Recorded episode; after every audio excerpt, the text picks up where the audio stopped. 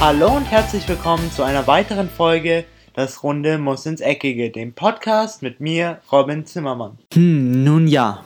Die aktuelle Newsphase, würde ich mal so beschreiben, ist jetzt gerade nicht die einfachste. Ich muss echt leider zugeben, ich musste mir eigentlich für heute was ein bisschen aus den Fingern ziehen und schlussendlich bin ich dann doch zu dem Schluss gekommen, dass ich mir eigentlich nichts aus den Fingern ziehen will und euch nicht einfach nur wahllose News auftischen möchte, rein um eine Folge zu füllen. Von daher wollte ich diese Folge heute mal nutzen, um so ein paar Ankündigungen zu machen für die Zukunft, wie es jetzt während der WM so weitergeht, was ich da so geplant habe. Ich würde mal, ich würde das Ganze jetzt mal so beschreiben und so geht es auch vielen Podcastern, zum, Be zum Beispiel im Bereich Fußball oder auch allgemein großen Sport Firmen wie Sport 1 oder Sky, sie haben einfach aktuell gerade das Problem, dass wir sie relativ wenig, wenige News haben, über die wir berichten können. Ich meine, die WM steht jetzt kurz vor der Tür, danach geht es wieder nach oben mit den News und dann insbesondere nach der WM geht es dann halt mit den ganzen Transfers los, dann werden diverse Verträge unterschrieben, aber bis dahin ist es halt jetzt gerade ein bisschen mau, weil eben niemand irgendwas bekannt geben will vor der WM, damit es keine Unruhe auslöst und bla bla bla blub. Von daher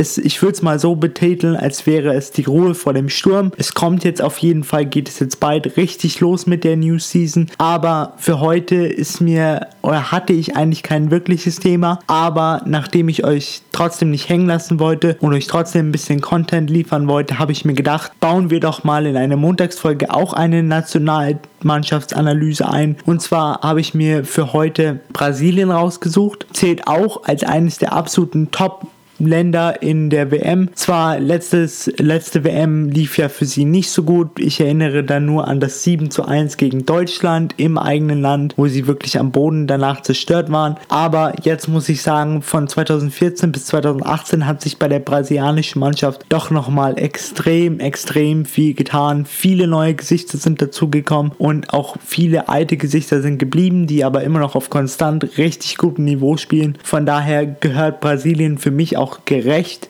zu äh, den absoluten Top-Favoriten.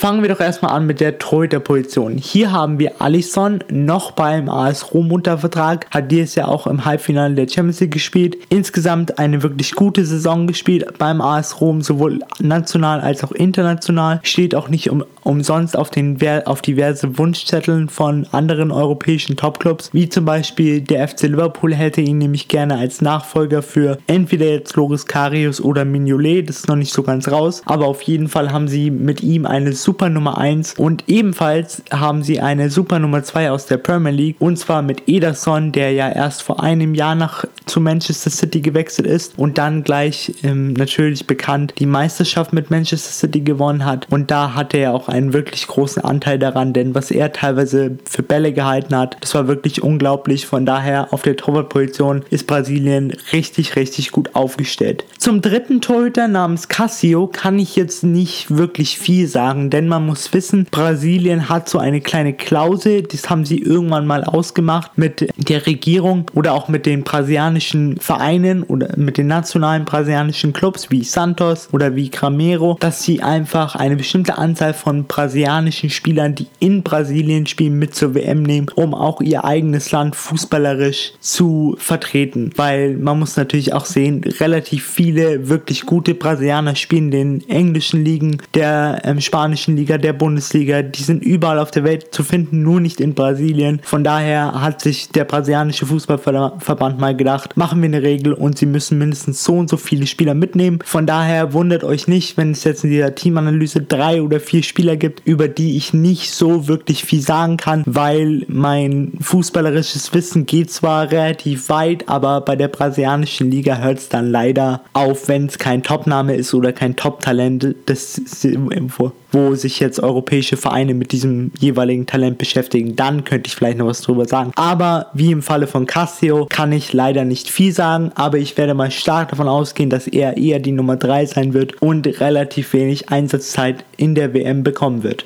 Dann geht es weiter zur Innenverteidigung. Hier haben wir wieder mal zwei Spieler aus Brasilien, die möchte ich gleich als erstes abhaken. Unter anderem Pedro Guerremol und Fagner kennt man beide nicht. Vielleicht kennt einer von euch den, dann könnt ihr mir auch mal darüber berichten, wie die so spielen, wie gut sie sind. Ich werde spätestens hoffentlich bei der WM erfahren, aber aktuell weiß ich noch nicht so viel über die. Aber ich gehe mal stark davon aus, dass auch die beiden wenig Spielzeit bekommen, denn wenn man sich mal die anderen Abwehrspieler bei Brasilien anschaut, dann kann man doch da nur eigentlich Topstars sehen. Unter anderem Thiago Silva und Marquinhos, beide von PSG. Beide wirklich gute Innenverteidiger. Thiago Silva eher der erfahrene, erfahrenere Mann mit viel Champions League und viel internationale Erfahrung, sowohl mit PSG als auch mit dem AC Milan. Also mit ihm haben sie wirklich einen richtig guten Mann da hinten drin. Zwar ist er nicht der größte, aber genauso wie Kimmich zum Beispiel von Deutschland macht er das einfach mit seiner mit seinem Timing und mit seiner Sprungkraft absolut wett. Dann bei Marquinhos ein absolutes Abwehrtalent, aber mittlerweile zählt er wahrscheinlich auch nicht mehr als Talent, sondern eher als gestandener Abwehrspieler, denn wie viel Erfahrung der schon mit seinen 23 Jahren hat, ist wirklich unglaublich. Er ist schnell, er ist ballsicher, er hat ein gutes Aufbauspiel, aber auch richtig zweikampfstark. Von daher, die Innenverteidigung ist auf jeden Fall kein Problem bei Brasilien, denn als Ersatz hätten sie nicht nur eben Fagner, sondern auch noch Miranda von Inter Mailand, der damals von Atletico Madrid nach Inter Mailand erst ausgeliehen wurde und dann hat ihn Inter Mailand fest verpflichtet. Dieser hat auch eine sehr, sehr gute Saison bei Inter Mailand gespielt. Unter anderem sind sie ja auch dank der Tore von Mauro Icardi am letzten Spieltag gegen Lazio Rom in die Champions League gekommen. Also auf jeden Fall auf der Innenverteidigerposition ist Brasilien alles andere als schlecht aufgestellt. Was die Rechtsverteidigerposition aus angeht, ist Brasilien doch eher etwas schwächer aufgestellt. Ich sage jetzt mal schwächer, ist nicht wirklich schwach, denn sie haben immer noch einen absolut soliden Spieler da und zwar Danilo. Leider ist ja Dani Alves oder fällt Dani Alves für die WM 2018 aus aufgrund einer Verletzung, aber sie haben immerhin noch Danilo, der aktuell bei Manchester City unter Vertrag ist. Nicht wirklich ein absoluter Topstar, aber wenn er spielt, außer bei seiner Zeit bei Real Madrid, da war er wirklich nicht gerade der Beste, aber in dieser Saison bei Manchester City, wenn er gespielt hat, war er wirklich nicht schlecht und hat wirklich solide Leistung abgerufen. Also da braucht man sich jetzt nicht so große Sorgen zu machen. Sollte er natürlich auch ausfallen im Laufe des Turniers, dann hat man wirklich ein Problem, weil man einfach keinen zweiten wirklich guten Rechtsverteidiger mitgenommen hat oder man eigentlich keinen richtigen Rechtsverteidiger mehr mitgenommen hat. Also man baut da wirklich auf Danilo. Die Linksverteidigerposition hingegen ist wirklich absolut Weltklasse besetzt mit zum einen Marcelo, Marcelito, wie er von den Real Madrid-Fans genannt wird. Für mich der wichtigste Bestandteil in der Mannschaft von Real Madrid und einer der wichtigsten Gründe, warum Real Madrid dreimal hintereinander Champions League Sieger geworden ist. Offensiv stark, defensiv äh, macht er manchmal nicht so wirklich gerne mit, aber wenn er muss, dann kann er auch defensiv was, aber er glänzt natürlich durch seine offensive Stärke. Und dann hat man noch eine etwas defensivere Variante mit Felipe Luis, der aktuell beim Stadtrivalen von Real Madrid, Atletico Madrid unter Vertrag steht. Auch ein richtig guter Mann. Teilweise hat er ein bisschen Aggressionsprobleme, würde ich jetzt mal nennen. Also er hat auch eine relativ kurze Zündschnur, bei dem brennen auch, mal, man, auch manchmal ein paar Sicherungen durch, wenn er auf dem Platz steht. Aber solange er sich beherrschen kann, sehe ich hier auch absolut kein Problem und ich gehe mal stark davon aus, dass er neben Marcelo die meisten Einsatzzeiten bei Brasilien bekommen wird, weil er einfach zu einer der wichtigsten Bestandteile in, der, in dem brasilianischen Kader zählt und auch zu einem der einfach solidesten und einfach einer, der immer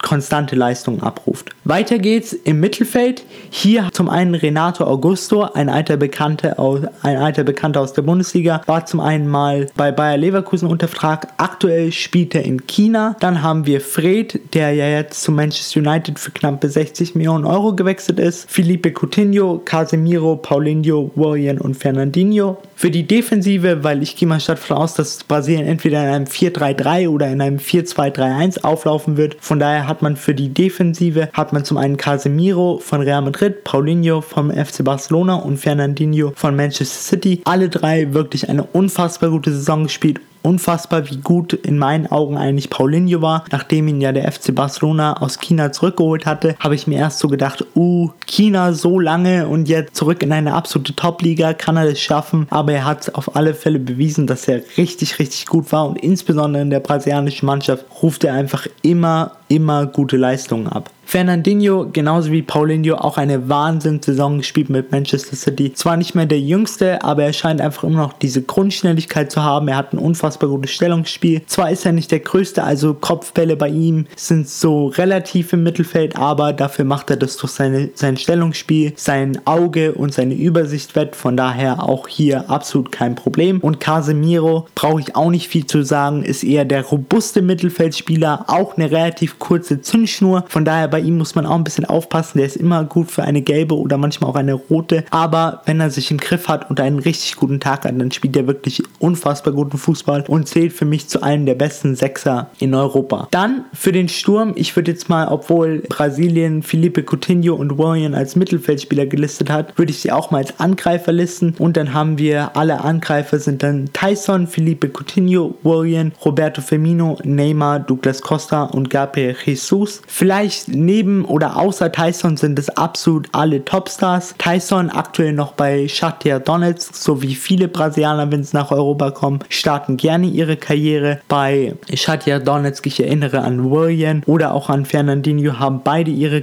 ihre europäischen Karrieren dort gestartet und auch Douglas Costa. Aber außer Tyson haben wir absolute Topstars. Felipe Coutinho, ja erst in der Winterpause zum FC Barcelona gewechselt. Zwar da nicht den besten Start erwischt, aber auch wenn er gute Spiele hatte, war er wirklich richtig gut und für Brasilien ist er einfach unverzichtbar auf der 10er Position. Er spielt eher so eine halbe Position zwischen einem Außenstürmer und einem Zehner. Also er schwankt immer so ein bisschen hin und her. Dann haben wir zwei Männer für die klaren Außen. Das sind Tyson und Douglas Costa. Douglas Costa auch eine richtig gute Saison gespielt bei Juventus Turin. Juventus Turin hat den ja erst vor kurzem für 46 Millionen Euro vom FC Bayern München verpflichtet. Und dann natürlich den absoluten Topstar für die Außen, Neymar, der 222 Millionen Euro Mann von Paris, wurde rechtzeitig fit für die WM, hat sich jetzt auch in den letzten beiden Testspielen, insbesondere gegen gegen Kroatien und Saudi-Arabien auf jeden Fall beworben für die WM, hat beides mal ein Tor geschossen und ich muss mich kurz korrigieren, nachdem mein Gehirn mal kurz zugehört hat, weil ich gesagt habe, nicht gegen Saudi-Arabien, sondern das zweite Spiel war gegen Österreich, aber in beiden Spielen hat er sich hat er ein Tor geschossen, hat wirklich gute Partien abgeliefert. Von daher kann sich Brasilien auf jeden Fall auf ihn bei der WM verlassen. Für den Sturm haben wir dann noch zwei richtig gute Männer aus der Premier League und zwar Roberto Firmino und Gabriel Jesus. Roberto Firmino mit Liverpool bekannt ja bis ins Champions League Finale gekommen, eine wirklich, wirklich gute Saison spielt, auch wenn es Ramos gerne äh, verneinen würde. Und ja, Ramos hat ja auch mal gesagt zu Roberto Firmino, dass seine Zukunft, dass seine Zähne mehr glänzen als seine Zukunft. Da muss ich dem Spanier leider widersprechen, denn ich gehe stark davon aus, dass Roberto Firmino auch eine wirklich, wirklich gute WM spielen wird und sich in der Zukunft auch nochmal weiterentwickeln wird, nochmal auf die nächste Stufe gehen wird und dann schlussendlich zu einem der besten Nummer 9er in, auf der ganzen Welt zählen wird. Die etwas jüngere Variante haben wir dann mit Gabriel Jesus, etwas agiler, etwas schneller, etwas dribbelstärker, ist so eher der spielerische,